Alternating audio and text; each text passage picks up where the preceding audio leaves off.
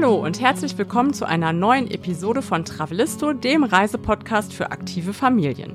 Ich bin Jenny und mir gegenüber sitzt wie immer mein Mann, der Andi. Moi, sage ich mal, und begrüße euch zu einer neuen Podcast-Episode nach einer Sommerpause, in der wir viel gereist sind, ganz, ganz viele tolle Reisegeschichten mitgebracht haben. Wir freuen uns, dass wir jetzt direkt einsteigen können mit einem Land, das wir zum ersten Mal richtig bereist haben. Wir waren zwar schon mal in der Hauptstadt, in Helsinki, aber dieses Mal sind wir in den Norden gefahren, nach Finnisch-Lappland, in die Region Ruka-Kusamo.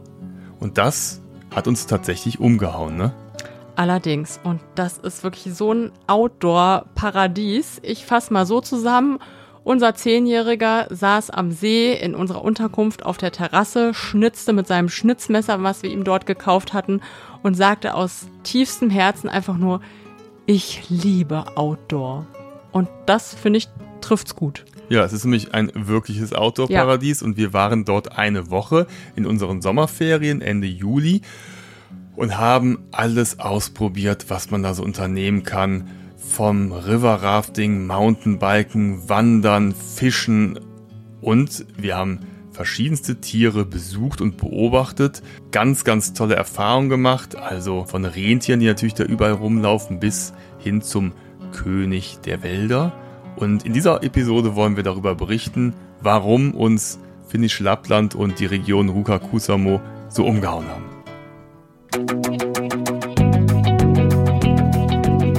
Travelisto, der Reisepodcast für aktive Familien.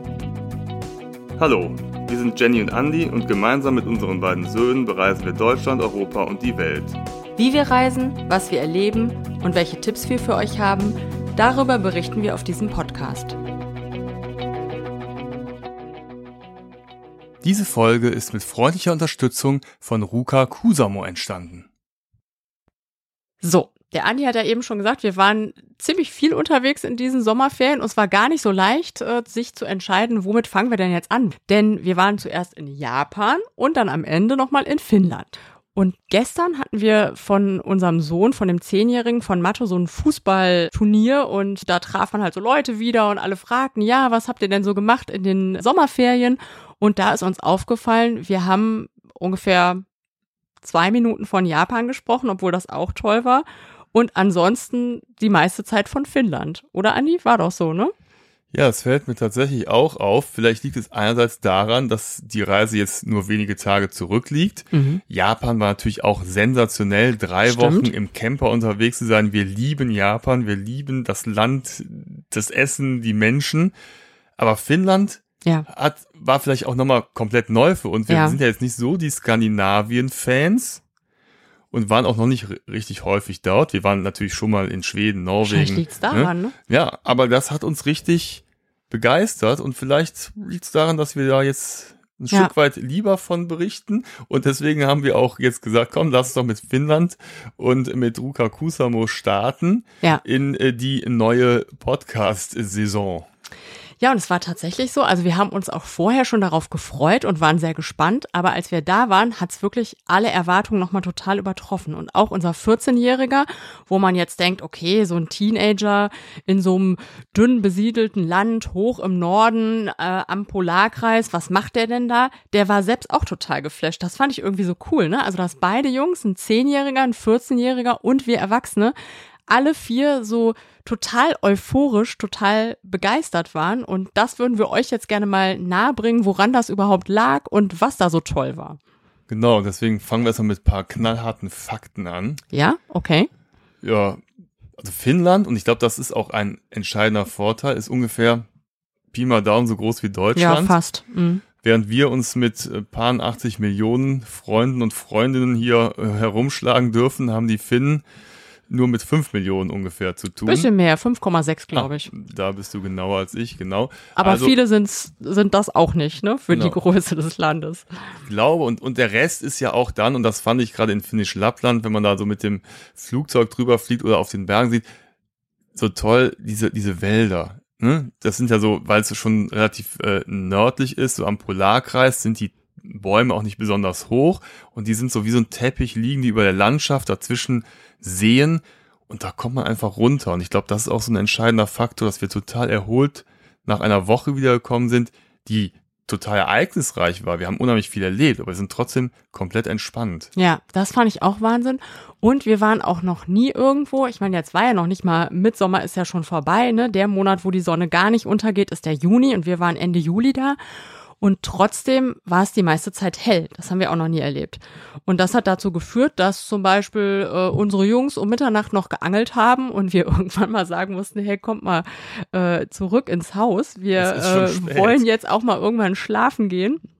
Und das war aber auch so entspannt, dass man nicht dieses hatte, äh, oh, jetzt muss man noch dies und jenes unternehmen, weil gleich wird's ja dunkel und dann sieht man nichts mehr und dann kann man nichts mehr unternehmen. Das fand ich total entspannt und es war einfach so eine tolle Erfahrung, dieses Licht, das ist so besonders, dass manche Landschaften wirklich aussahen wie so Märchen- oder Traumlandschaften, gerade abends, wenn die Sonne zwar noch nicht unterging, aber sich so Nebel bildete und äh, sich das Land so rot färbte von der Abendsonne, das hatte so was Mystisches und äh, das hat uns echt umgehauen. Und wenn dann noch so ein Rentier in äh, langsamer Geschwindigkeit so an einem vorbeitrabt, denkst du echt, das gibt's doch gar nicht. Ne? Das ist so unwirklich. Es sah wirklich aus wie so eine Theaterkulisse. Ja, schön ist ja, das haben wir auch mal gemacht, dass wir nach dem Abendessen um 8 Uhr noch zu einer Wanderung aufgebrochen sind. Das würde ja. man ja normalerweise nicht machen, ja. weil die Sonne ja noch schön geschienen hat. Und das ist tatsächlich so, also die Sonne geht tatsächlich irgendwann schon unter, aber nur ganz kurz. Also sie geht halt unter irgendwann um 1 Uhr oder so. Ja, halb zwei ne? oder so zu der Zeit und um halb vier geht sie wieder auf, wobei sie nicht ganz untergeht. Also es war nie stockdunkel. Ja, es ist ja so, wenn hier die Sonne untergeht, dann ist es ja nicht schlagartig dunkel, dann ist es immer noch so ein bisschen wie so eine blaue Stunde, so eine Art. Und das hat man halt dann da auch. Also das ist dann der dunkelste Grad, ne? Das, das ja. halt dann irgendwie, es ist noch hell, aber schon so ein bisschen bläulich und dann wird es halt wieder hell. Und das ist halt einfach irgendwie, finde ich auch total spannend und äh, war auch eine super Erfahrung, ne? Mhm. Und du hast ja gerade gesagt, Andi, ein paar Fakten. Ich wollte noch äh, ein Fakt hinterher schieben und zwar, äh, was ist denn eigentlich für eine Schlappland? Vielleicht fragt ihr euch das auch. Wir waren uns auch nicht so sicher und waren zwischenzeitlich auch mal so ein bisschen verwirrt. Äh, wir konnten es aber klären, denn Finnisch Lappland ist offiziell eine Region in Finnland und die ist sogar noch ein bisschen nördlicher als da, wo wir waren.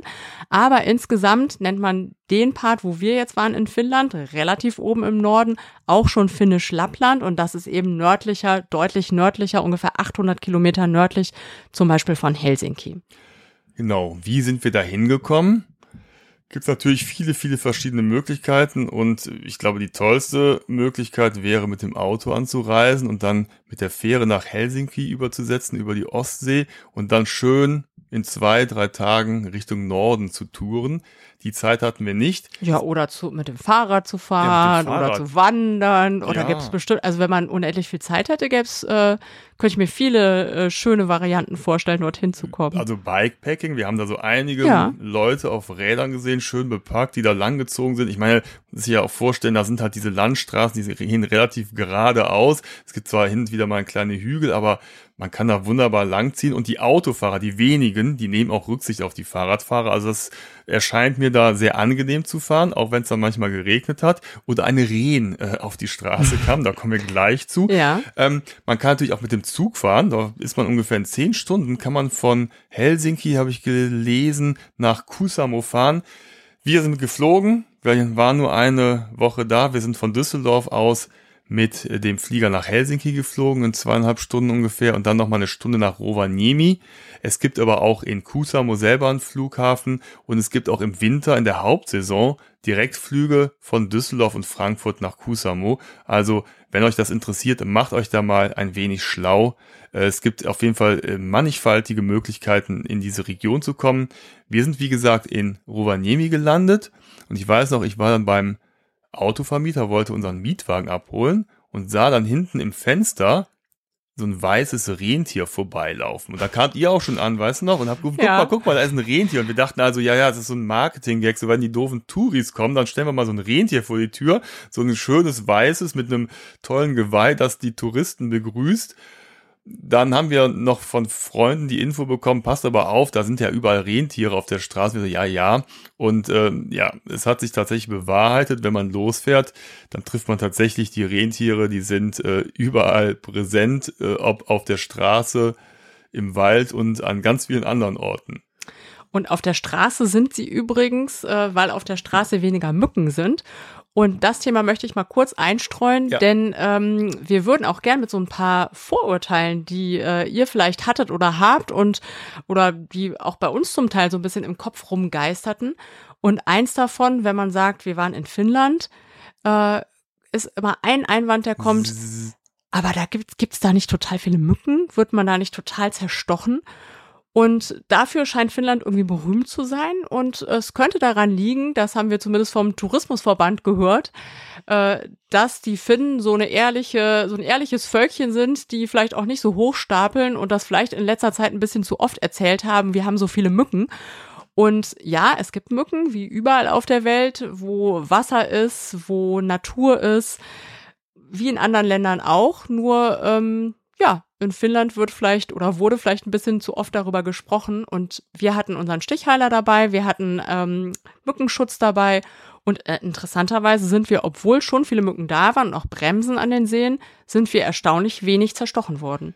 Jetzt muss man dazu sagen, also die Mücken sind ja erstmal nicht überall. Ne? Also manchmal am See kam man eine Mücke vorbei, im Wald gab es mal ein paar Mücken. Ganz viele Mücken gab es, als wir in so einem Sumpfgebiet waren, da sind wir mit dem Fahrrad durchgefahren. Da hatte ich plötzlich den ganzen Arm, da waren sechs, sieben Mücken auf meinem Arm. Ich dachte, boah, die kann ich so pflücken. Witzigerweise, wie du sagtest, hatten wir aber hinterher überhaupt gar keine Stiche. Oder ein paar schon, ne? aber irgendwie haben sie auch nicht so extrem gejuckt. Ne? Eins finde, ich weiß nicht, ob der uns auf den Arm nehmen wollte, ob das wirklich äh, wahr ist, meinte, die würden eh nicht so jucken, weil es da so viele Seen gäbe und dann würden die Mücken so viel im Wasser sitzen und trinken und dadurch würde sich das Gift verwässern und deswegen würden die nicht so jucken. Na, wir haben es jedenfalls gerne, gerne, geglaubt. Ja, ne? aber ich möchte auch sagen, wir waren halt eben Ende Juli da. Da war es mit den Mücken nicht mehr ganz so wild. Ich glaube, es gibt auch andere Jahreszeiten, da muss man sich auch nochmal schlau machen, äh, wo die Mücken ein bisschen aktiver sind und wo es dann wieder abebbt. Aber wir sind damit eigentlich super zurechtgekommen und für uns hat das überhaupt gar kein Hindernis dargestellt. Ganz im Gegenteil, wir konnten eigentlich alles super machen und haben uns eigentlich mhm nicht um die Mücken geschert. Ja. Und die Hauptreisezeit dort ist ohnehin der Winter. Also vielleicht, wenn ihr mal über Finnisch Lappland nachgedacht habt, dann habt ihr vielleicht eher recherchiert, oh, wann kann man da am besten hinfahren? Vielleicht im März, wo man die äh, Nordlichter sieht, äh, wo der meiste Schnee liegt. Äh, wir haben auch schon überlegt, da müssen wir unbedingt nochmal wiederkommen. Das wollen wir unbedingt auch mal sehen. Das sieht so toll aus auf den Bildern. Aber im Sommer ist es auch wunderschön und man kann da unheimlich viel machen. Ist wirklich toll. Ja, und deswegen steigen wir direkt ein. Wir sind nämlich von Rovaniemi vom Flughafen aus rübergefahren nach Ruka. Und Ruka ist so ein ganz kleiner Ort. Eigentlich ist es so ein Skiresort und das schmiegt sich an so einen Hügel an. Es gibt ja nicht wirklich Berge in Finnisch Lappland, sondern es war so wie so ein großer Felsen und der ist ein tatsächliches Sportparadies im Winter, eine kleine Skiregion mit Liften und äh, verschiedenen Pisten. Und im Sommer kann man da halt super Mountainbiken. Und deswegen hat sich da unten am Fuße dieses Felsens ein kleiner Ort, eben Ruka, angesiedelt. Wir waren im Ruka Village, das ist ja auf der einen Seite, auf der anderen Seite gibt es noch das Ruka Valley. Und wir sind dort äh, abgestiegen im ja in einem Hotel im Ski-In Resort, da gibt es so ein Apartment und in diesem ganzen Ort gibt es dann verschiedene Hotels, diverse Restaurants, die wir dann auch alle abgeklappert haben. Da kommen wir gleich auch nochmal zu, denn Essen und Finnland, das äh, funktioniert auch. Eine sehr gute Kombination auf jeden Fall. Und das Schöne war halt, es gab ganz kurze Wege und wir konnten quasi aus unserem Apartment in den Lift fallen Ne, wir haben gegenüber, es waren keine 20, 30 Meter, haben wir unsere Mountainbikes abgeholt, unsere Schutzkleidung und sind losgefahren, ne? Ich wollte noch zu der Landschaft sagen, wenn ihr euch jetzt wundert, wie Skifahren, wie Mountainbiken äh, in, im Norden Finnlands, Anja hat es ja eben schon gesagt, also es gibt so Hügel, das war mir vorher nicht so klar. Also ich habe es mir irgendwie flacher vorgestellt, vielleicht geht's euch auch so, ne? Wenn man irgendwie äh, Finnland hört, denkt man vielleicht so an so flache Landschaften wie in Schweden mit äh, Wäldern und Seen. Das ist zum Teil auch so. Aber ich fand das schon die Fahrt von Rovaniemi nach Ruka, die war schon so toll. Ne? Das war auch, äh, wir sind da zweieinhalb Stunden gefahren und diese geraden Landstraßen, die immer so über die Hügel gehen, dann siehst du schon, wo es weitergeht und es war überhaupt nicht flach, sondern immer so eine hügelige Landschaft und dass man total weit gucken kann. Das fand ich wunderschön. Und dieses kleine Ski und oder jetzt im Sommer Mountainbike-Gebiet, das ist zwar nicht so, wie man sich jetzt irgendwie, wo man es, wie man es aus den Alpen kennt oder so, aber trotzdem ist es so ein kleines Gebiet, sieht, wo man alles hat. Das fand ich irgendwie so cool. Und ähm, Mountainbiken oder im Winter Skifahren mit Blick auf Seen, mit Blick auf Birkenwälder ist nochmal was komplett anderes. Ich fand das super. Ja, es hat total Spaß gemacht. Ja. Also einfach erstmal da lang zu fahren und dann aber auch da äh, mit dem Mountainbike runterzufahren. Da gab es ja verschiedene Trails aller Schwierigkeitsgrade und im Hintergrund, wie du sagtest, hast du halt immer diese tolle Weite. Ne? Mhm. Das fand ich halt irgendwie ja cool. Sonst kennst du es halt aus den Alpen, da siehst du halt den nächsten Gipfel auf der anderen Seite und da hast du einfach diese unheimliche Weite. Und nirgends ein Mensch, also nee. nirgends eine sie größere Siedlung oder eine Stadt, also einfach weites Land. Ja, das hatten wir beim Mountainbiken aber auch, da äh, nirgendwo ein Mensch. Also es war sehr, sehr überschaubar, was so die anderen äh, Fahrer anging. Also wir waren oft alleine, mussten auch beim Lift selten länger anstehen. Also es gab äh, Lifte, Tellerlifte, Gondeln, also nie länger mhm. als zwei, drei Minuten. Also sind wir immer direkt, äh, konnte man eigentlich direkt einsteigen. Ja, ne? und deswegen war es auch nicht schlimm, dass eine Abfahrt äh, jetzt nicht so lange dauerte wie in so einem Alpentrail, wo man da mal eine Dreiviertelstunde oder so runterfährt, sondern es war meistens nur so zehn Minuten oder vielleicht mal 15 Minuten. Und dann ist man eben wieder zur Gondel gegangen, ist wieder hochgefahren, die kam aber sofort, also war, war kein Problem. Und äh, es gibt da wirklich, wenn ihr noch nicht äh, Mountainbike gefahren seid, gibt's da tolle Flow-Trails, die man auch äh, als Anfänger gut machen kann, aber auch wenn man schon ein bisschen mehr kann. Es war an dem Wochenende auch so eine Competition. Da haben wir zugeguckt. Also das waren Strecken, ähm, ja, da hätten wir uns nicht runtergetraut. Also wirklich halsbrecherisch. Da hat es auch noch geregnet. Wir haben da zugeschaut. Ich wirklich konnte gar nicht hingucken. Das war so heftig. Die mussten zum Teil, die sind so geschlittert, dass sie zum Teil mit den Füßen mitbremsen mussten in den Kurven. Dann waren so Sprünge dabei. Da sind die da irgendwie 30 äh, Meter runtergesprungen. Das gibt's dort auch. Ja, und man kann natürlich auch diese ganzen Tracks miteinander kombinieren. Ne? Also da gibt's ja verschiedene Routen, dann kannst du dann wieder mit der Gondel hochfahren, dann fährst du die eine Route, dann fährst du dann wieder, kommst auf der Ein anderen Seite an, dann wieder im Sessellift. Also man kann da schon so den Tag verbringen und hin und her fahren. Und äh, ich sagte ja eben noch, es gibt wenig Menschen da, aber dafür gibt es halt eben die Rentiere. Und das ist auch echt schräg, ja. weil die Viecher, die sind halt einfach überall. Und dann chillen die halt da so neben den Trails und oder laufen da mal so lang. Also man muss aber aufpassen, dass man nicht gegen die fährt. Also ja. keine große Gefahr, das kriegt man schon hin. Aber, aber die sind schon so ein bisschen, also die trotten ja. da so lang, so ein bisschen wie Schafe. Irgendwie ja. hat mich manchmal erinnert. Die stehen auch mitten auf der Straße und gucken. Oder das Lustigste war, einmal haben wir ein Rentier mitten auf der Straße gesehen, das kratzte sich so genüsslich so äh, am Kopf so und stand aber wirklich so auf dem Mittelstreifen. Äh, mhm. Denkst du, ja, okay. Also das klar. ist schon irre, aber auch da, die Finnen äh, haben gelernt, damit umzugehen dann wird halt ja. einfach gebremst oder die werden ja, umfahren Problem. und so. Ist vielleicht auch ganz gut so als Tempolimit, dass man also alle paar hundert Meter wieder anhalten oder genau, bremsen natürliches muss, weil ein Rentier oder eine Rentierfamilie da lang äh, schlendert.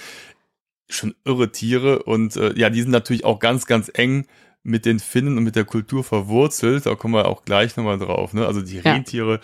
absolut lustig. Genau, also das war Ruka.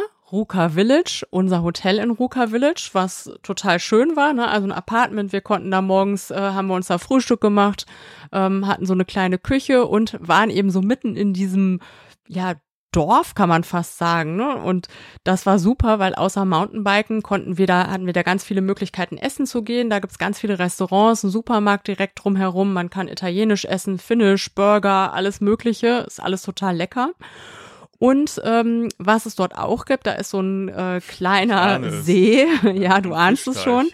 Äh, die Jungs haben es natürlich sofort entdeckt. Da gab es so ein ähm, Wasserpark mit so äh, Rutschen so aufgeblasen, was ne, natürlich immer nicht so schön aussieht, aber für Kinder natürlich das Paradies darstellt.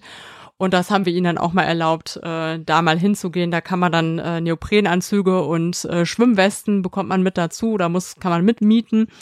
Und sie hatten da ihren Spaß. Ja, nicht ganz uneigennützig war das, denn auch eine große Leidenschaft der Finnen ist das Saunieren. Mhm. Und äh, so ist es halt, dass so gut wie jede Unterkunft auch ihre eigene Sauna hat. So auch unser Apartment. Und dann konnten wir natürlich, während die Jungs im Wasserpark umhergesprungen sind, sind wir beide in unsere Sauna gegangen. Und so war es eigentlich immer eine gute Kombination und eine gute Gelegenheit, dass beide Seiten, der äh, Nachwuchs und wir auf unsere Kosten gekommen sind. Ja. Und es gab sogar auch noch, äh, wenn die Jungs im Wasserpark keine Lust mehr hatten, gab es auch noch ein Trampolin, was da draußen stand. Und so eine Sauna, Andi, Hast du eine Unterkunft gesehen, die keine Sauna hatte? Ich habe gerade mal überlegt. Ich glaube nicht. Wir haben sogar mal so ein kleines, äh, wie so ein Mobile Home, so ein Tiny House mhm. angeguckt. Das hatte eine Toilette, aber keine Dusche. Dafür aber auch eine Sauna. Und Finnen machen das so, dass sie sich auch in, in der Sauna waschen. Also sie haben da so Bottiche und äh, in der Sauna schrubbt man sich. Auch so ein bisschen hat es mich an Japan erinnert, an so ein Onsen. Mhm. Und wirklich, ich glaube, es hat wirklich jede Unterkunft eine Sauna.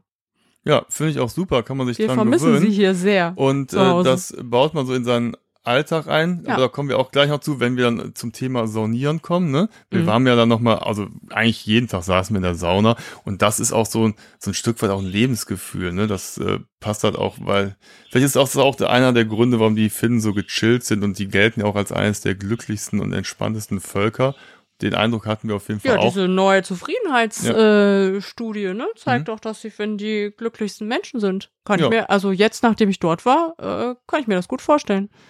Dass es und, wirklich repräsentativ ja, ist. Und, und wir haben ja einige kennengelernt, ne? Bei jeder Aktivität haben wir Guides kennengelernt, wir haben uns mit denen unterhalten, wir haben uns ausgetauscht, die haben so ein bisschen ihre Geschichten erzählt und ich fand, die waren halt alle so unheimlich entspannt und äh, ganz, ganz coole Ansichten und echt, echt mhm. interessante mhm. Menschen. Auch lustig. Ja, ne? lustig. Also so ein Humor hatten sie auf jeden ja. Fall auch. Also es war sehr schön. Und ähm, vielleicht fangen wir an. Die erste Person, die wir dann äh, getroffen hatten, das war Heidi. Und ähm, mit ihr wollten wir die erste Person war allerdings Ella. Ich weiß nicht, ob du Ella schon erwähnt oh, hast. Ella. Das gibt die Möglichkeit, gibt es nämlich beim Mountainbiken, dass man sich einen Guide dazu äh, buchen kann sozusagen. Und da hatten wir die Ella. Und das war auch super, dass wir die dabei hatten, weil die uns also Sachen nochmal erklärt hat, wie man jetzt die Bikes mit in die Gondel reinnimmt. Man kann sie draußen anhängen, man kann sie so reinkriegen und sie ist auch mit uns die ersten Trails gefahren. Das war super, die dabei zu haben. Das war genau, die das erste Person, ne, die wir getroffen haben. Genau. Und äh, dann kommen wir zu Heidi. Wir hatten eigentlich vor, eine Kanutour zu unternehmen, auf eine Insel zu paddeln und mhm. dort dann, ja, survivalmäßig Lagerfeuer zu machen und eine Fischsuppe zu kochen. Jetzt war es aber an dem Morgen so, dass es halt in Strömen gegossen hat. Und wir haben mal gedacht, ja, machen wir jetzt wirklich die Kanutour? Haben wir gedacht, ja, bestimmt, weil die Finnen, die kennen da auch nichts. Da wird einfach weiter ge gerudert, gepaddelt und trotzdem Outdoor gemacht. Und als wir dann am Treffpunkt ankamen, meinte Heidi so, ja, ist vielleicht so ein bisschen unglücklich jetzt mit dem Kanufahren, weil auch die Wellen auf den ja. Seen sehr hoch waren. Und äh, die hatte so ein kleines Holztipi vorbereitet, wo man in der Mitte eine Lagerfeuerstelle hatte. Und dort haben wir dann erstmal gekocht. Mhm. Genau, das, das ist so eine traditionelle super. samische äh, Hütte. Und ähm, die gibt's übrigens oft in Finnland. Also wenn ihr da mit dem äh, Fahrrad unterwegs sein solltet oder wandert, da gibt's äh, kostenlos Hütten, die man nutzen kann zum Feuer machen, auch zum Übernachten. Zum Teil haben die auch so Stockbetten. Und äh, das war eben so eine Hütte, wo man Feuer machen konnte und das haben wir auch gemacht. Ja, es war ganz cool. Wir haben natürlich so getan, als ob wir draußen waren. Das war quasi eine Outdoor-Indoor-Challenge. Ähm, wir haben erstmal Holz gehackt. Äh, die Heidi hat uns mit so Fahrtenmessern äh, ausgestattet und dann haben wir mit den Messern erstmal das Holz gespalten, hat sie uns eine Technik gezeigt. Dann haben wir so ein paar kleine äh, Holzspäne geschabt, damit wir so ein bisschen kleines Holz haben. dann im Feuerstahl haben wir dann angefangen, Feuer zu machen das hat super funktioniert. Dann hatten wir sehr schnell ein kleines Lagerfeuer, dann ein gusseiserner Topf wurde oben drauf gestellt und dann wurde erstmal geschnibbelt. Ne? Genau. Das war die Aufgabe der Jungs. Da haben sie sich äh, hervorgetan, haben super Kartoffeln geschält und Karotten geschnibbelt. Ja, und die Suppe haben wir hier auch schon nachgekocht ja, gestern. Die war, war sehr, sehr lecker. Also, die sind aber noch falls ihr das begegnet. Rezept haben wollt, meldet euch mal. Ja, schaut auf dem Blog nach. genau. genau. Ähm, nee, dann wurde der Lachs, äh, Heidi hatte frischen Lachs dabei, hat dann den Jungs gezeigt, wie man die, das äh, Fleisch vom, von der Haut, von den Schuppen befreit. Mhm. Ne? Und dann wurde das alles da reingeschmissen. Und dann gab's hinterher eine wirklich super leckere Fischsuppe in diesen traditionellen Gefäßen, mhm. die die Finnen immer dabei haben und die sozusagen als, das sind so Schälchen mit so einem kleinen Griff, die man so in die Hand einklemmt, ne? Ja. Die sind uns immer wieder begegnet. Ja.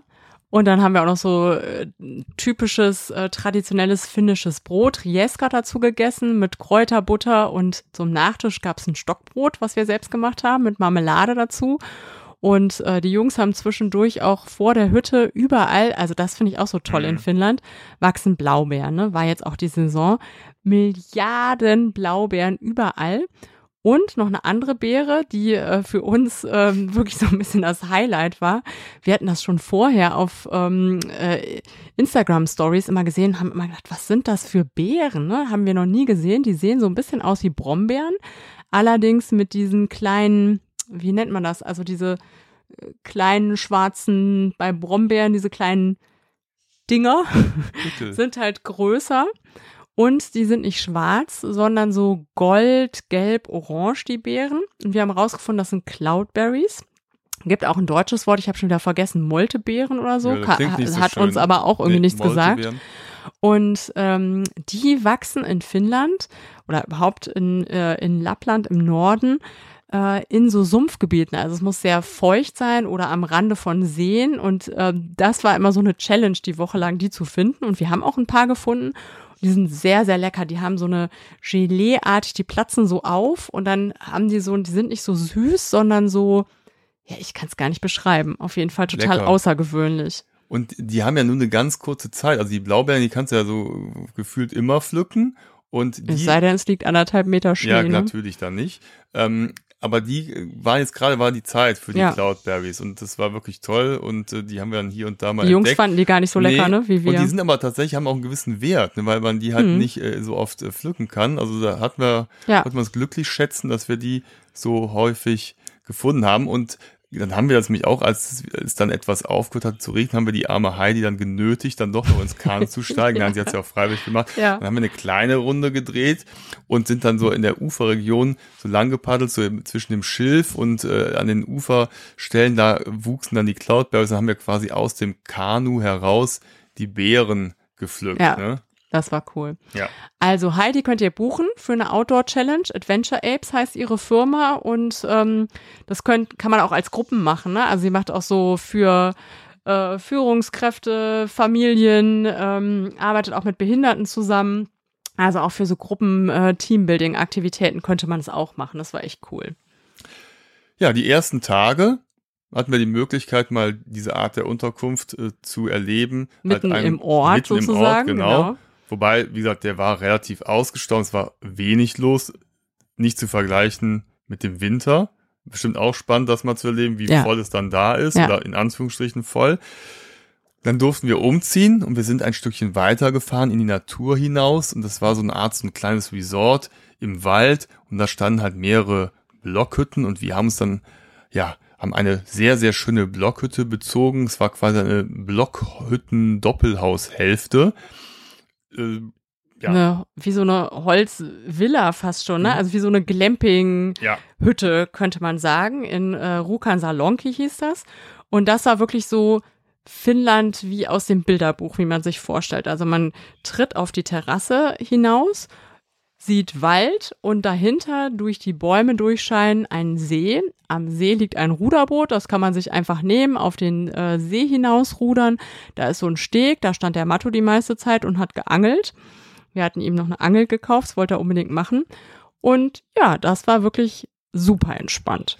natürlich hatte diese Blockhütte auch eine Sauna, eine ziemlich moderne und ziemlich coole cool, Sauna, ja. war oben Fenster und dann konntest du aus der Sauna hinaus in den Wald und auf den See blicken. Das mhm. war schon ziemlich cool.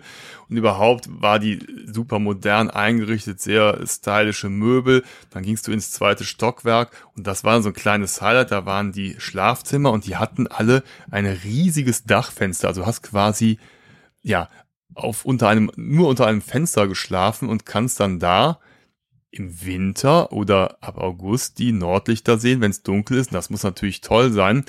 Für uns war es jetzt so ein bisschen suboptimal, denn die Sonne ging ja nicht unter, also wir hatten quasi Dauerlicht. Ne? Ja, wobei ich fand das total cool, wenn du dich um Mitternacht hinlegst ja. und musst kein Licht anmachen und liegst da und kannst lesen. Also ich fand das auch total cool. Auch und du konntest es auch ja, zuziehen. Ne?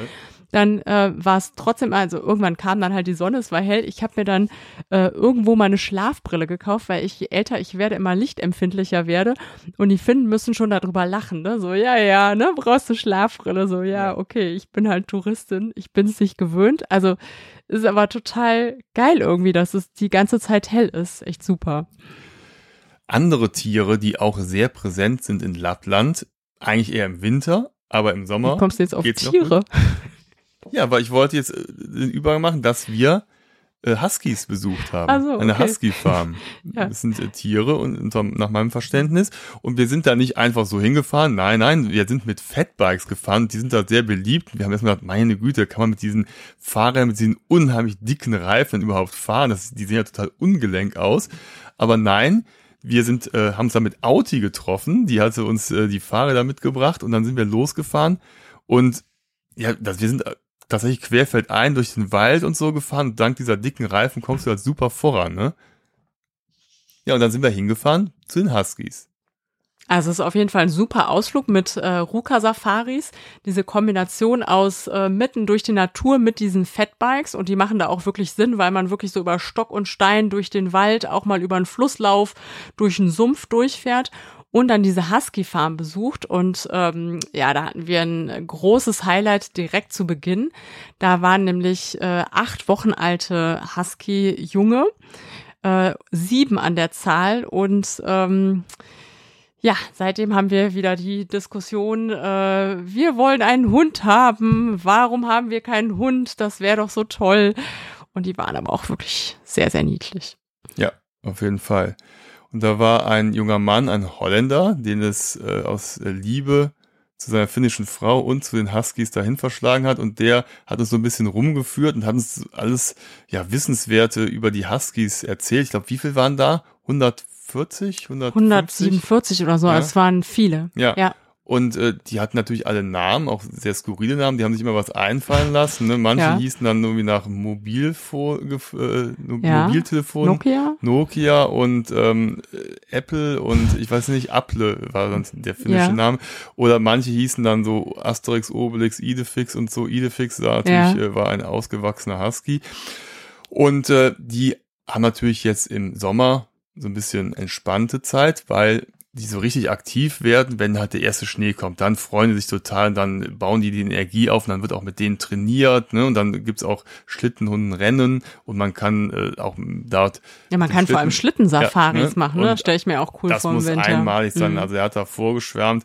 Und ähm, das war einfach total interessant, wie die so leben, wie die trainiert werden, wie jeder Husky so seine eigenen Merkmale hat und wie man so individuell auf die einzelnen Hunde eingeht, weil die müssen ja auch zusammenarbeiten im Team.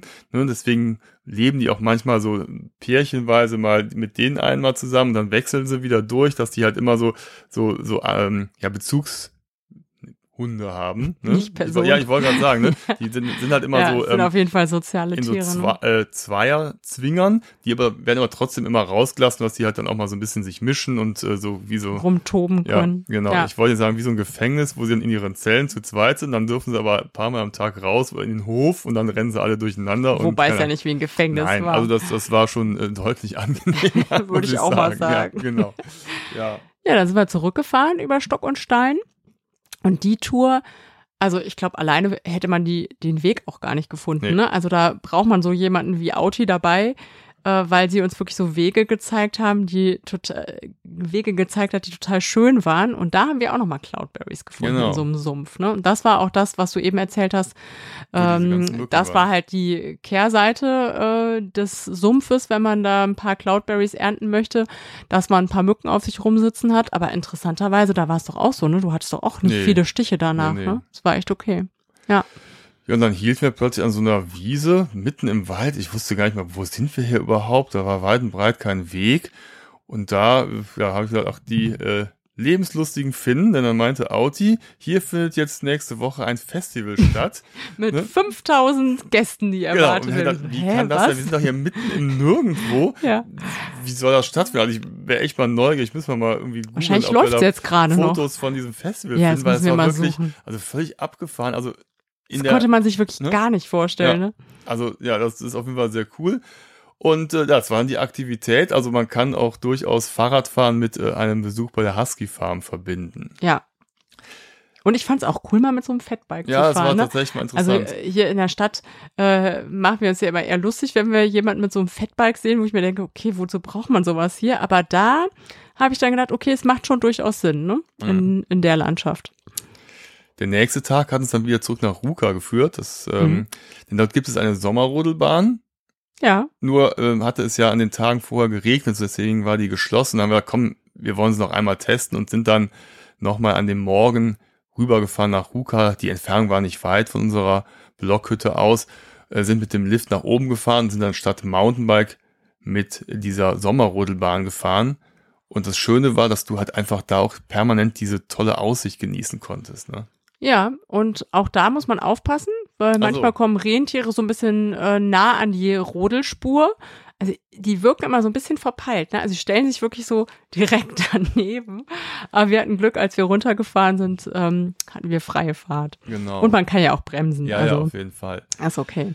Also die Region bietet wirklich eine Menge Highlights. Ja. Und die Natur alleine ist schon der Hammer. Aber. Aber an diesem Tag haben wir noch so viele andere Highlights. ja. Ich weiß gar nicht, also das war ja. ein ständiges Toppen und Toppen von Highlights. Wir haben uns ins Auto gesetzt und sind gefahren. Richtung gefahren, russische Grenze. Gefahren. Ja. ja. Irgendwann wurde es eine Gravel Road, so eine Schotterpiste. Es war nur Wald. Wir sind gefahren, eine Stunde. Und man fragt sich dann immer, kommt hier noch was? Sind wir irgendwie falsch gefahren? Ja, und dann steht da irgendwo so ein Holzschild. Hier geht's lang zu Isoken, Kaisten, Kästen, Klubi. So, genau. Okay, mitten im Nirgendwo, wo man denkt, wer findet denn hier hin? Aber durchaus, das finden Menschen und ist auch gut so, denn das war echt toll. Ja, ich war total neugierig, denn dieser Klubi ist berühmt für seine Saunen. Das ist ein Familienunternehmen, wird jetzt von den Töchtern der Familie betrieben, von Katja und Sirpa. Sirpa. In zweiter Generation. Genau. Und das ist so eine Ansiedlung von verschiedenen Blockhäusern. Die kannst du teilweise mieten. Das sind so Unterkünfte und Saunen. Und einem Restaurant in der Mitte oder so einem Haupthaus, wo man sehr lecker essen kann. Und da kamen wir halt an. Das ist so eine Art Birkenwäldchen. Ne? Ein bisschen Tanne, ein bisschen Birke am See. Wir hatten das Glück, das Wetter war wunderbar, die Sonne hat geschienen, der Himmel war blau. Dann hat Katja uns erstmal eingeweiht in die großen Geheimnisse des Saunierens in Finnland, denn das gehört ja tatsächlich zur Kultur. Ja, und auch in die Familiengeschichte, das fand ich auch total ja. interessant, ne? dass man da irgendwie in der völligen Abgeschiedenheit an der äh, Nähe zur russischen Grenze, ähm, dass sie da diese, äh, diesen Saunaclub gegründet haben oder ihre Eltern. Und das war früher so ein Club, wo viele äh, Regierungsmitglieder ähm, wie so Art, kann ich mir vorstellen, Klausuren gemacht haben, weil sie da einfach total ungestört waren oder wenn irgendwelche Staatsgäste kamen, sich dahin zurückgezogen haben. Denn da wirst du wirklich von äh, niemanden belangt. Und ähm, so ist auch der Name zustande gekommen. Das heißt, ähm, sowas wie Big Shoes äh, Club und ähm, auch wenn es ein bisschen hochtrabend klingt, haben sie den Namen beibehalten, weil das eben die Geschichte des, dieses Saunaclubs ist. Ja, und dann äh, haben unsere Söhne hinterher auch ganz unglaublich gefragt, ja, wie war jetzt zum Beispiel die Merkel hier und ist dann mit dem finnischen Premierminister oder so in die Sauna gegangen? Weiß ich jetzt nicht. Ja, ich glaube, genau es war noch vor Merkels ne? Zeit. Ja, aber ähm, tatsächlich ist es so, die Sauna gehört halt zur Gesellschaft und zur Kultur. Also in der Sauna wurden und werden Geschäfte gemacht. Man geht da rein, um Spaß zu haben. Ne? Es gibt, früher wurden die Saunen benutzt, um, ja, weil es der einzige Ort war, wo es warm Warm war, wo es ja. warmes Wasser gab, was auch hygienisch war, da wurden die Kinder geboren. Ja. Und da sind auch die Menschen zum Sterben gegangen. Katja meint ja, die Sauna gehört zu Finnland dazu und zu den Finnen. Also das Leben startet und beginnt in der Sauna und manchmal endet es auch in der Sauna. Wir waren zum Glück dazwischen. Genau. Und ähm, ja, hat sie uns auch erstmal eingewiesen, weil es ist nochmal das Saunieren in Finnland ist ganz anders als so wie wir es kennen in Deutschland. anders ne? als hier, ne? Also erstens ist es gar nicht so heiß, wie man sich hier eine finnische Sauna vorstellt. Also es muss gar nicht immer 90 oder 100 Grad haben, sondern reicht auch mal 60. Und äh, was sie dort hatten, war eine sogenannte Smoke-Sauna. Das ist auch gewöhnungsbedürftig, das kannte ich noch nicht. Das ist so geräuchert, äh, also wie so Räucherdampf ist durch heiße Steine, die dort liegen. Und ähm, man kann in der Sauna auch, oder machen die auch alle, ne? Man nimmt da so Bottiche mit rein und schrubbt sich. Da gibt's auch, äh, man kann sich da auch die Haare waschen und äh, Gesichtsmasken äh, machen. Das mit ist da auch alles vorhanden. Mit so einer Torfmaske saßen wir da alle vier. Und ähm, das ist nicht so wie in Deutschland, dass man genau so einen Zeitplan hat, okay, Uhr umdrehen, 15 Minuten, dann muss man raus, dann muss man ruhen, sondern es klang mir irgendwie eher so ein bisschen äh, pragmatisch entspannter ne? Also man So, bleibt man so will. lange, wie man will. Äh, wenn man lustig ist, kann man auch mal länger als eine Viertelstunde bleiben. Wenn man äh, nicht so gut drauf ist, kann man auch nach fünf Minuten wieder gehen. Man kann auch quatschen, man kann sich da abschrubben, sich die Haare waschen. Äh, am Anfang hatte ich noch so ein schlechtes Gewissen, dachte ich so, oh Gott, jetzt, ne, die es- Jungs machen hier alles nass und Hilfe, aber nee, das ist so, ist okay. Und dann, äh, die Jungs haben zumindest äh, genutzt, da gibt's so Mützen.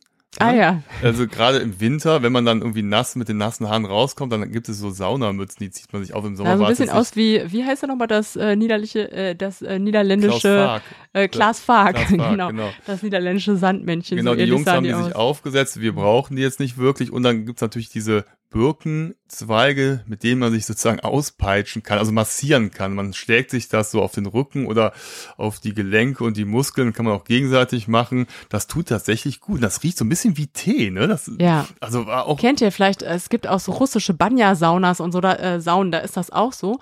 Und das hat irgendwie wie so Art ätherische Dämpfe oder so. Also es tut auf jeden Fall total gut.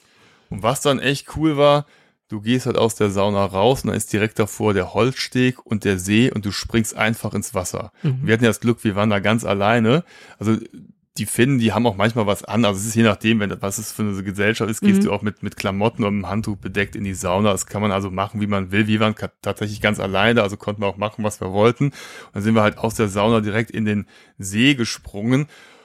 Ach, das war herrlich. Ja, da kannst du da schwimmen und das Wasser ist total klar. Die meisten Seen haben auch Trinkwasserqualität, kannst das Wasser äh, trinken und da lang schwimmen und so kalt war es auch gar nicht. Ne? Es war schon eine Erfrischung, aber ähm, es war jetzt nicht viel kälter als äh, 18, 19 Grad. Also wirklich so eine Temperatur, wo man auch eine ganze Weile drin bleiben und schwimmen kann.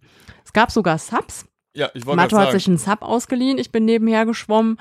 Und auch das fand ich so entspannt, ne? dass man das an den Seen, so wie bei unserer Unterkunft auch, da liegt ein Bötchen, kannst du dir einfach nehmen, musst du nicht mieten, musst du nicht bezahlen, sondern kannst du einfach nutzen. Ja, und das war ja auch so, Katja und Sirpa, die waren ja auch so total entspannt und haben gesagt, hier, nehmt das einfach und alles Ja. kein Problem. Also es war so, die haben auch schon so eine ja, entspannte Atmosphäre verbreitet. Ich fand's total angenehm. Und dann gab's bei hinterher noch Essen. Und Ne? das war auch sehr Oh, lecker. äh, Lachs und so weißer Fisch und hinterher noch eine, so ein Kuchen. Und so Dips dazu. Es war einfach, oh, das, das passt auch in diese Atmosphäre. Ja.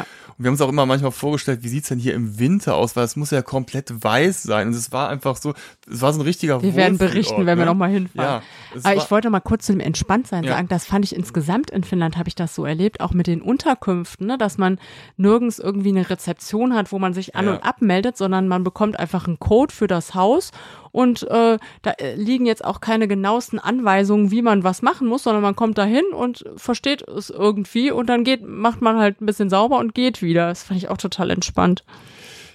Ja, wir hätten noch ewig da bleiben können Ja. in dem äh, Saunaclub. Es war wirklich ein, ein wunderbarer. Ort, aber wir hatten eine Verabredung und wir wollten unsere Verabredung nicht mitten im Wald warten lassen, denn Ja. man äh, denkt ja schon, man ist in der Wildnis, aber es ging noch viel weiter. Wir sind noch weiter, noch noch, tiefer in ja. die Wildnis, in den Wald gefahren und irgendwo, ich hatte ja eingangs erwähnt, wir wollten uns mit äh, dem König der Wälder treffen.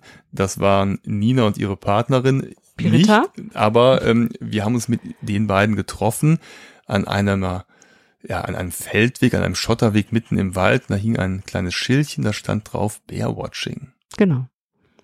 Ja, und da haben wir uns getroffen, waren noch ein paar andere äh, Besucher dabei. Und dann sind wir losgegangen äh, durch den Wald und es war schon so ein bisschen so, hm, hoffentlich kommen die. Bären nicht jetzt schon, wenn wir hier langlaufen, so ein kleiner Trampelpfad durch die äh, Blaubeerbüsche. Und dann haben die da ein paar ähm, kleine Hütten. Und wir hatten zu viert eine Hütte für uns ganz allein. Die war so relativ unauffällig gut getarnt mit so einer großen Einwegscheibe, also dass du rausgucken kannst, aber äh, die Bären dich nicht sehen können, es sei denn, du drückst jetzt irgendwie die Nase platt. Und da haben wir unsere Plätze bezogen. Da gibt's auch vier Stockbetten. Äh, wenn man müde wird, kann man sich da ausruhen, weil man weiß ja nicht, wann die Bären kommen. Ich muss dazu sagen, es war 18 Uhr, als wir uns getroffen haben. Es war also Genau. Abend. Ne? Mhm, Es war Abend, aber das Programm sollte bis ungefähr 10 Uhr abends gehen, wobei ich das auch mal sehr entspannt fand in Finnland, wenn man so ein Programm hatte und ähm, man irgendwie gefragt hat, ne, so wie viel Zeit haben wir noch oder so, dann war oft die Antwort sowas wie, ja, so viel wie ihr braucht, ne, so ganz, ganz entspannt, also nicht so ein äh, straffer Zeitplan. Und wir sind da hingekommen und haben gedacht, okay, jetzt, ne, ähm, Nina ja. hat uns so ein bisschen eingewiesen, ne, was wir tun sollen, was wir lassen sollen. Haben gedacht, okay, dann machen wir uns, uns hier mal gemütlich und wenn wir Glück haben, kommen die Bären irgendwann. Ja, und dann, wir kommen von hinten. Anders. Also man muss sich das so vorstellen, die Hütte steht am Rande einer Lichtung. In der Mitte der Lichtung ist so ein bisschen sumpfiges Gebiet und ein kleiner Teich, See, Teich. Ja. Und wir kamen mal quasi von hinten in die Hütte rein, gingen durch und unser Älterer, der rannte schon direkt ans Fenster und rief, da ist ja schon ein Bär. Da hat er, wie, so, wie, wie, wie, was ist das denn? Also wir gehen von hinten in die Hütte rein und vor der Hütte steht dann schon ein Bär. Wir hatten ja tatsächlich, da kommt ja gerade ein Bär aus, aus dem Wald. Dem Wald. Und es war nicht nur so irgendeiner, sondern ein, ein wirklich ausgewachsener, majestätischer, riesiger Braunbär. Und wir standen da, wow, Wahnsinn. Ja. Und dann ist es halt eben so, dass du auch so, so kleine Luken hast, wo du deine Objektive durchstecken kannst, weil man sollte ja vielleicht nicht da mit dem Kopf oder so durch so kleine Luken rausgucken. Ne? Und dann ähm, wollten wir halt dann, konnten wir die Bären beobachten. Denn wir mussten natürlich aufpassen, denn die Bären sind sehr scheu. Ne, also würden die bemerken, dass wir da in der Hütte sitzen oder wir irgendwie Lärm machen, dann würden die sofort abhauen, weil ja. die haben gar nicht äh, ja das Bedürfnis, auf Menschen loszugehen, sondern die hauen lieber ab, die wollen ihre Ruhe haben. Also wir wären dann so die Eindringlinge. Und äh, deswegen waren wir sehr leise und konnten halt die Bären beobachten. Und insgesamt kamen ja dann fünf, fünf oder sechs, ja. ne? Fünf. ja. ja. Sogar Junge haben wir mhm. gesehen, die, äh, die es zu dieser äh, Jahreszeit gibt. Ne? Und äh, also das war jetzt auch nicht nur zwei Minuten oder so, sondern wir haben die, ich hab, man verliert ja jedes Zeitgefühl, ne? Aber ich würde mal schätzen, bestimmt eine Dreiviertelstunde oder so haben wir die beobachtet. Also wir haben tausend Fotos gemacht, äh, Filme, wir haben auch durch diese Luken, ähm, durch die Glasscheibe konnte man die schon gut sehen, aber da rauszugucken, hat man irgendwie noch mehr den Eindruck gehabt, man ist wirklich direkt vor denen oder die vor einem. Und äh, das war wirklich eine ganz, ganz besondere Erfahrung. Das war echt äh, unglaublich. Ja, also diese Bären, da leben ja einige, ich glaube bis zu 2000 in der ganzen Region. Und ähm, die kommen halt immer da an diesem See vorbei und manchmal legen die halt auch so ein bisschen Köder aus, damit die halt dann auch nochmal einen Grund haben, nochmal vorbeizukommen. Aber man kann es halt nicht garantieren. Das ist also jetzt, die werden ja dann nicht gehalten. Also manchmal. Werden auch kommt, nicht getrackt ne, oder so, ne? Also die genau. kommen da einfach hin. Es kommt mal ein Bär vorbei, wir hatten Glück, es kamen fünf vorbei. Es gibt auch Tage, da kommt, vielleicht hat man Pech und da kommt niemand vorbei.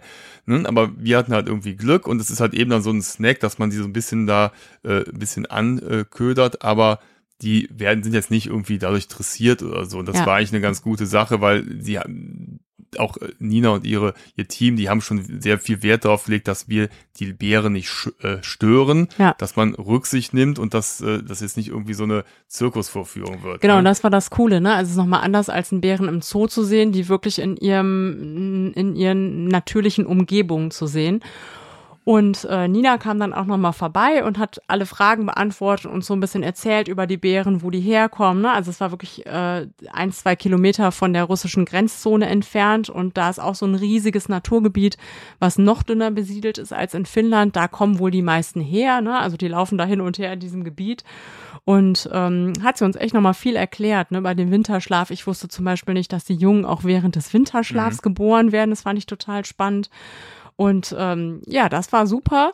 Und dann ist sie wieder gegangen und wir dachten, okay, jetzt haben wir noch zwei Stunden Zeit oder so, bis die Tour endet und haben uns darauf eingestellt, okay, wir haben die Bären ja jetzt gesehen, ne, jetzt werden die ja wahrscheinlich nicht nochmal vorbeikommen. Und dann haben wir gerade unsere Sachen zusammengepackt und plötzlich sehe ich so aus dem Augenwinkel, hä, da ist doch, da ist doch wieder einer, ne? Einer von den ausgewachsenen Bären.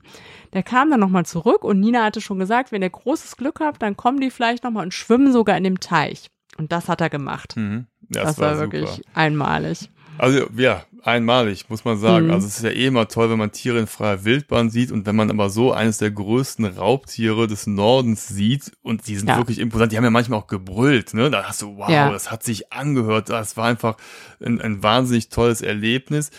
Manchmal kamen aber auch äh, hier so Weißkopfseeadler oder Seeadler vorbei. Ja, und ne? Möwen, ne? ganz viele. Die wollten nämlich dann auch so das Futter wollten auch der, was abhaben von dem ähm, Lachs. Bären äh, stibitzen und so ein Adler, auch der riesige Schwingen, also das waren einfach majestätische Tiere und du sitzt halt da und denkst dir, wow, was für eine grandiose ja. Aussicht auf diese vielen tollen Tiere und Bären. Also wann sieht man mal einen Bären in ja. freier Wildbahn? Also das kann man wirklich total ja. absolut empfehlen, das zu machen. Ich glaube, da ist man hinterher auch einfach beseelt, wenn man aus dieser Hütte kommt und sagt, wow, Wahnsinn. Ja, und man muss halt in der Hütte bleiben und warten, bis man wieder abgeholt wird, denn äh, Nina und Pirita müssen ja gucken, dass die Luft rein ist, dass die Bären alle wieder verschwunden sind und dann erst kann man wieder ähm, den Trampelpfad zurückgehen. Und das war auch noch so ein Erlebnis. Also wir waren da bis zehn oder sogar mhm. noch ein bisschen länger. Ähm, halb elf oder so sind wir dann losgefahren und hatten dann noch, ich glaube, eine gute Autostunde war das äh, zurück äh, oder eine Dreiviertelstunde vor uns. Und wir haben ja schon gesagt, die Sonne ging ja nicht unter. Und es war aber so ein total mystisches Licht. Es hatte sich so Nebel mhm. gebildet in diesem Waldgebiet. Ähm, die Sonne war schon so halb untergegangen, dass so ein rosa, hellblaues Licht herrschte. Das war wieder wie so eine Märchenlandschaft, lief so ein Rentier vorbei, überall dieser, äh, dieser Nebel. Also schon allein das war so Wahnsinn. Das kann man, man kann das irgendwie gar nicht in Worte fassen. Ja. Das müsst ihr einfach selbst sehen. Ja, auf jeden Fall. Also ganz eines der, der absoluten Highlights von vielen Highlights. Ja. Aber es ging auch weiter. Ja. Der letzte Tag unserer Reise führte uns zu den Rentieren. Ja, erstmal mussten wir mitternachts wieder angeln und so. morgens um sechs auch wieder. Also unser Jüngster ist wirklich total im, im Angelfieber. Äh, das nur zwischendurch. Ja, wir haben es ja noch nicht erwähnt, ne? ja. weil er, er wollte mir diese Angel haben. Wir ja. haben ihm Supermarkt dann am ersten Tag, als wir diese Hütte bezogen hatten, eine Angel gekauft und gefühlt zehn Minuten später rief er plötzlich, Mama, Papa, Hilfe, ich habe hier einen Fisch an der Angel. Da sind wir dann runtergerannt zum Steg. Da hatte der aber einen Hecht an der Angel, aber ein ordentliches Viech. Also das war schon ein richtig ja. ausgewachsener Hecht. Ich bin jetzt kein Profi, kann jetzt nicht sagen, wie, wie lang war der, aber es war schon. Der war schon groß. Ja, so eine Armlänge mindestens. Und dann hatten wir den plötzlich an der, am Haken. Und dann habe ich kurz überlegt und habe aber gesagt, komm, wir haben jetzt hier Programm und äh, wir, wir wollen weiter und äh, ich ja, wir waren auch überfordert. War auch also ich hätte jetzt auch nicht gewusst, wie man den äh, zubereitet. Ja, ich war nicht drauf eingestellt. Also ja. ich habe früher schon oft geangelt und äh, aber ich war jetzt überhaupt gar nicht vorbereitet, war, äh, war so ein bisschen perplex, aber komm, das ist so ein prächtiges Tier. Lass uns jetzt vom Haken nehmen und lassen ihn wieder in ins Wasser werfen. Das muss ich mir von Jungs später immer wieder anhören. Aber du hättest ihn dann erstmal, ja, wir hätten ihn ja grillen können und so, aber wir haben ja komm, lass diesen, diesen tollen Hecht wieder ins Wasser. Ja, tat uns das auch ist einfach jetzt auch leid, einfach ne, wie der da um ne? sein Leben ja, ja. zappelte. Ja. Um, also, aber trotzdem, das fand ich ganz interessant, hatte gerade der Matto richtig gefallen am Angeln gefunden und das hat ihn so unheimlich beruhigt. Und er stand da total motiviert, obwohl er dann im weiteren Verlauf nichts mehr gefangen hat. Immer wieder da am Steg oder im Bötchen und hat die Angel rausgeschmissen. Aber mit einer Wahnsinnsgeduld, ja. ne? Auch, ich meine, sonst hat er ja nichts mehr gefangen. Also falls jemand einen Tipp hat, wo man in Köln gut angeln kann, ähm, nur her damit, das äh, Fieber hat ihn gepackt. Ja, er hat ja am nächsten Tag nochmal geangelt, jetzt am letzten Tag. Ja. Und da sind wir auf die Palosari Reindeer und Fishing Farm gefahren. Genau. das war auch eine tolle Erfahrung, denn da haben wir die Rentiere tatsächlich mal näher kennengelernt, denn dort lebten fünf äh, männliche Rentiere am Haus. Man muss ja so sagen, die Rentiere, die durch Lappland rennen, die haben alle einen Besitzer, die haben alle so eine Nummer und so teilweise Manche auch so haben auch so eine Art Halsband, ne? ja. So, und dann rennen die halt rum und dann äh, versucht man im Winter die Rentiere wieder so irgendwie so zu sammeln. Manchmal landet dann ein Rentier bei dem benachbarten äh, Farmer, der ruft dann an, sagt, hier, ich habe hier ein Rentier von euch, holt das mal ab. Also es ist tatsächlich so organisiert und jedes Rentier, was da rumrennt, hat einen Besitzer. Es sind keine frei lebenden Keine wilden Sinne, Tiere. oder wilden hm. Tiere, sondern die gehören jemandem.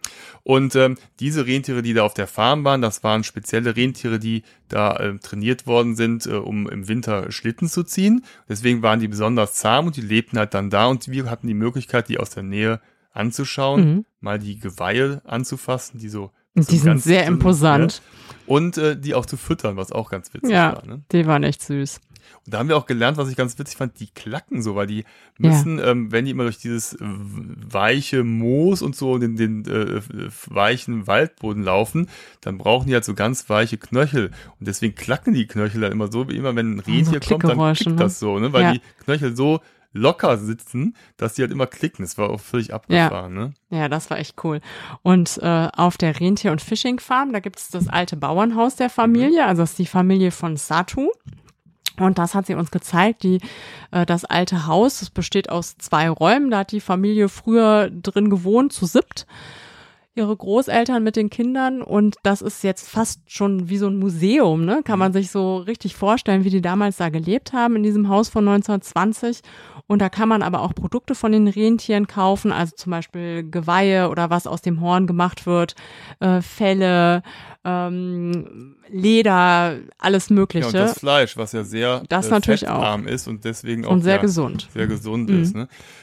Und was ich da ganz toll fand, wir haben dann, nachdem wir uns die Rentiere angeschaut haben, haben die uns in so eine kleine Hütte geführt. Wie die heißt nochmal? Kami. Kami. Das ist so eine, ja, so eine traditionelle Hütte der Samen, wo früher ganze Familien gewohnt haben. Dann waren auch noch Mika dabei, der Mann von Satu, und Thomas mit seinem Hund Einstein, die kamen alle dazu. Da haben wir uns in die Hütte gesetzt. Ich dachte, warum sitzen wir nicht draußen? Es ist doch Sonnenschein. Nein, Mika hat erstmal ein Feuer gemacht.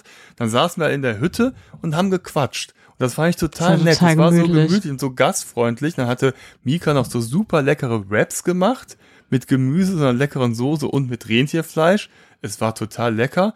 Und dann haben die so über ihr Leben berichtet und erzählt und die waren so entspannt und so, ja, glücklich oder zufrieden mit ihrem Leben. Ne? Das ja. fand ich einfach total bemerkenswert. Und ich glaube, es ist auch nicht immer leicht, weil im Winter zum Beispiel das Wird's Leben drei Stunden hart, hell. Ne? Ja, und ist hm, total kalt, super viel Schnee. Ich fand es total angenehm, mh, wie, wie die beiden berichtet hatten.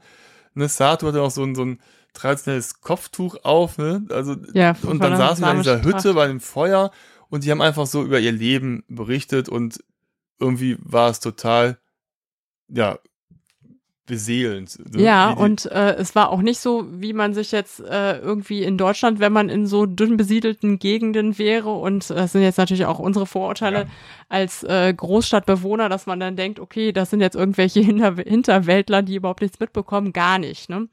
Äh, der Handyempfang ist übrigens auch in Finnland im Vergleich zu Deutschland sehr, sehr gut. Also sie kriegen da schon einiges mit und haben auch viele Besucher, ne, die da ja, hinkommen. Das genau, war ganz interessant. Ja. Und dann ähm, hat dann der Thomas vorgeschlagen, als er mitbekommen hatte, dass äh, die Jungs gerne angeln. Und Mika und Thomas sind äh, beides passionierte Angler. Ich glaube, Mika und Satu sind ja sogar nach Malaysia gereist, haben uns zum erzählt Angeln. zum Angeln. und, und mit so ein bisschen. Äh, da haben sie aber auch ne, Freunde. Mit ein bisschen Augenzwinkern. Und ja, dann haben die, hätte Thomas die beiden Jungs mitgenommen, weil äh, auf dem Gelände der Farm gibt es auch einen Teich oder einen See. Also es war ein riesen Ja, ein eigener ne? See. Und ja. dann sind die dann äh, losgeschippert und haben sind dann mit den Jungs angeln gegangen, was ich total nett fand, weil die einfach, das ja. zeigt auch so, komm, die, ich habe schon schlechtes Gewissen gehabt, die müssen ja irgendwas tun oder arbeiten. Dann hat Mika uns hinterher noch mit dem Quad mitgenommen und da seine Ländereien gezeigt und eben dieses Tiny House, was du eingangs ja, genau, äh, mit der Sauna. Hattest. Und es war einfach total schön. Und am Ende durften sich die Jungs sogar noch ein Geweih aussuchen mhm. als Andenken. Ne? Steht jetzt hier auf unserem Kamin. Ja, als ja. Landeplatz für unsere Wellensittiche. Sie haben ihn noch nicht angesteuert, aber kommt bestimmt noch. Ja, genau. Andi und ich haben uns in der Zeit jedenfalls Kusamo angeguckt, mhm. weil in Kusamo selbst in der Stadt, das ist da wie so die Kreisstadt, könnte man sagen, ist aber klein, hat irgendwie 15.000 Einwohner. Also stellt euch keine äh, Metro, Riesenmetropole vor. Aber es gibt dort alles, was man braucht. Ne? Alle äh, Geschäfte, es gibt verschiedene Souvenirshops und ähm, ein äh, French Café. Da waren wir. Also da könnt ihr lecker Kaffee trinken, aber könnt ihr auch so überall in Finnland. Und da gab's aber auch noch so Törtchen, die waren äh, sehr besonders. Kleine Schweinereien. Genau. Also das lecker. ist so, ne, wenn man mal so ein bisschen Stadt leben will, dann könnt, äh, könnt ihr nach Kusamo fahren, euch das mal angucken. Auch zum Souvenir kaufen oder so, da gibt's einiges. Ja, und dann hatten wir noch das allerletzte Highlight ja. vor. Da mussten, haben wir Jungs abgeholt äh, auf der Reindeer Farm, haben uns von den lieben Menschen dort verabschiedet und haben den nächsten Mika getroffen. Ja, genau. Ne? Und zwar äh, sind wir aufgebrochen zum River Rafting und äh, das ging in Ruka los. Da haben wir uns dann in so, ja, es waren so Regenklamotten, ne, Gummistiefel mhm. und so Schutzklamotten äh, geschmissen mit einer ähm, Schwimmweste und einem Helm und dann ging es erstmal mit dem Auto und das äh, Boot im Anhänger raus, ich frage mich irgendwo hin. Irgendwo hin. Zu einem ja. wunderschönen See, beziehungsweise es war gar kein See, es war ein Fluss, der sah nur, war nur der so wirkte breit, wie ein ne? See, ja. Und dann sind wir erstmal durch dieses Gewirr an Wasserlabyrinthen losgepaddelt, um dann zum eigentlichen Fluss zu kommen. Mhm. Das war auch richtig schön. Nochmal in der Abend, sonst war ja auch Abend nochmal ja. ein tolles Erlebnis. Ja. Ja, das ist halt das Coole, ne? dass man so eine Tour machen kann, die abends um fünf oder so losgeht Und ähm, natürlich ist das River Raften jetzt nicht so wie, ne, wir haben das schon mal in Österreich gemacht, in so einem rauschenden äh, Bergfluss. Es ist total anders, aber es ist auch cool. Es gibt ruhige Passagen und dafür hatten wir auch einen Motor dabei. Da mussten wir nicht die ganze Zeit paddeln, weil das sonst ein bisschen weit gewesen wäre. Und ähm, wo es richtig Spaß gemacht hat, das waren die sieben Stromschnellen, die es auf der Strecke gibt. Also wir haben die Family Tour gemacht. Es gibt auch für Erwachsene, aber es ist wirklich erst ab 18, gibt es auch ein paar wildere Touren. Aber das war so die Einsteiger-Familientour. Und dann gibt's diese Stromschnellen und da muss man dann schon so ein bisschen gegensteuern. Und ähm, ich dachte echt zwischendurch, die Jungs fallen raus. Was eine war so ein bisschen wild. Aber es war cool. Ja, aber es war auch so, dass jetzt gerade zu dieser Jahreszeit das Wasser relativ niedrig war. Also wenn es ein bisschen höher steht im Fluss, mhm. dann ist es nochmal ein bisschen rasanter. Ja. Aber egal, es hat Spaß gemacht. Und dann, das fand ich wieder typisch finnisch, sind wir angekommen irgendwo nach der Tour und sind so an Land gegangen. Da war ein Camp, ja. hatten die so vorbereitet. Und dann wurde erstmal ein Lagerfeuer gemacht. Mhm. Und es gab am Lagerfeuer Creamy Fish Soup, diese Lachssuppe, das, so ne, Blaubeersaft, ja. bisschen Brot. So, ganz entspannt so, ne? Nicht einfach, jetzt ist das River Rafting vorbei, jetzt fahren wir euch ganz schnell wieder zurück. Und nee, das war wirklich gemütlich, ne? Dass man danach immer noch so zusammensaß. Genau. Und es war eine Zeltsauna aufgebaut. Ne? Ja. Also ein großes, rundes Zelt mit einem Ofen in der Mitte, mit Holzbänken und dann sind wir erstmal da wieder in die Sauna gegangen. Wir haben noch Mika gefragt, immer, wann müssen wir denn los? Und dann meinte er, wir fahren dann los, wenn, wenn ihr fertig, fertig seid. Und das war auch so, ne? Es war gar nicht festgelegt, zuerst essen, dann Sauna oder andersrum, ja. sondern wir sind gefragt worden, was wollten ihr zuerst machen? Wollt ihr erst in die Sauna? Wollt ihr erst essen? Wir hatten noch einen anderen Vater mit äh, seinem Jungen und seinem Neffen mit dabei. Also wir waren insgesamt zu siebt. Und dann haben wir gedacht, oh nee, die Jungs hatten schon Hunger, erstmal essen, dann gehen wir in die Sauna. Die Jungs wollten aber nicht mit uns Erwachsenen gemeinsam, sind die erstmal gegangen, sind in den See gesprungen, wir Erwachsenen in die Sauna.